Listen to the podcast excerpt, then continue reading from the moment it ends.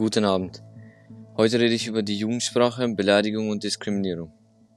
Beim Pod Podcast hat Sarah die Information beschafft und Talina hat das Skript geschrieben. Heutzutage sind diese drei Themen sehr wichtig zum Besprechen, da man im Alltag oft damit in Konfrontation kommt. Im Alltag sieht man oft, dass Menschen diskriminiert und beleidigt werden. Meistens in den sozialen Medien. Man sieht häufig die Wörter schwul, bitch, behindert oder das N-Wort. Diese werden meist im negativen Kontext verwendet, wie zum Beispiel das Wort schwul. Der Grund dafür ist, dass viele Leute eine Abneigung zu der LGBTQ Community zeigen. Meistens wissen die jüngeren, jüngeren Leute nicht, dass zum Beispiel schwul oder behindert nicht als Schimpfwort gelten sollte.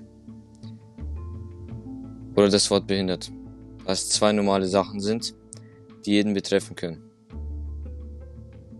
Songs aus dem Internet beeinflussen den Sprachgebrauch vieler Jugendlicher auch.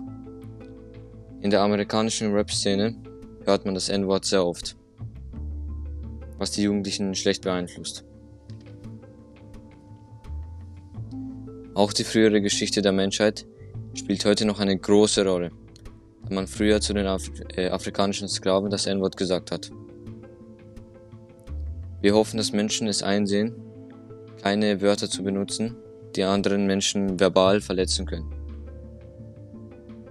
Das war unser Podcast. Vielen Dank für Ihre Aufmerksamkeit und auf Wiedersehen.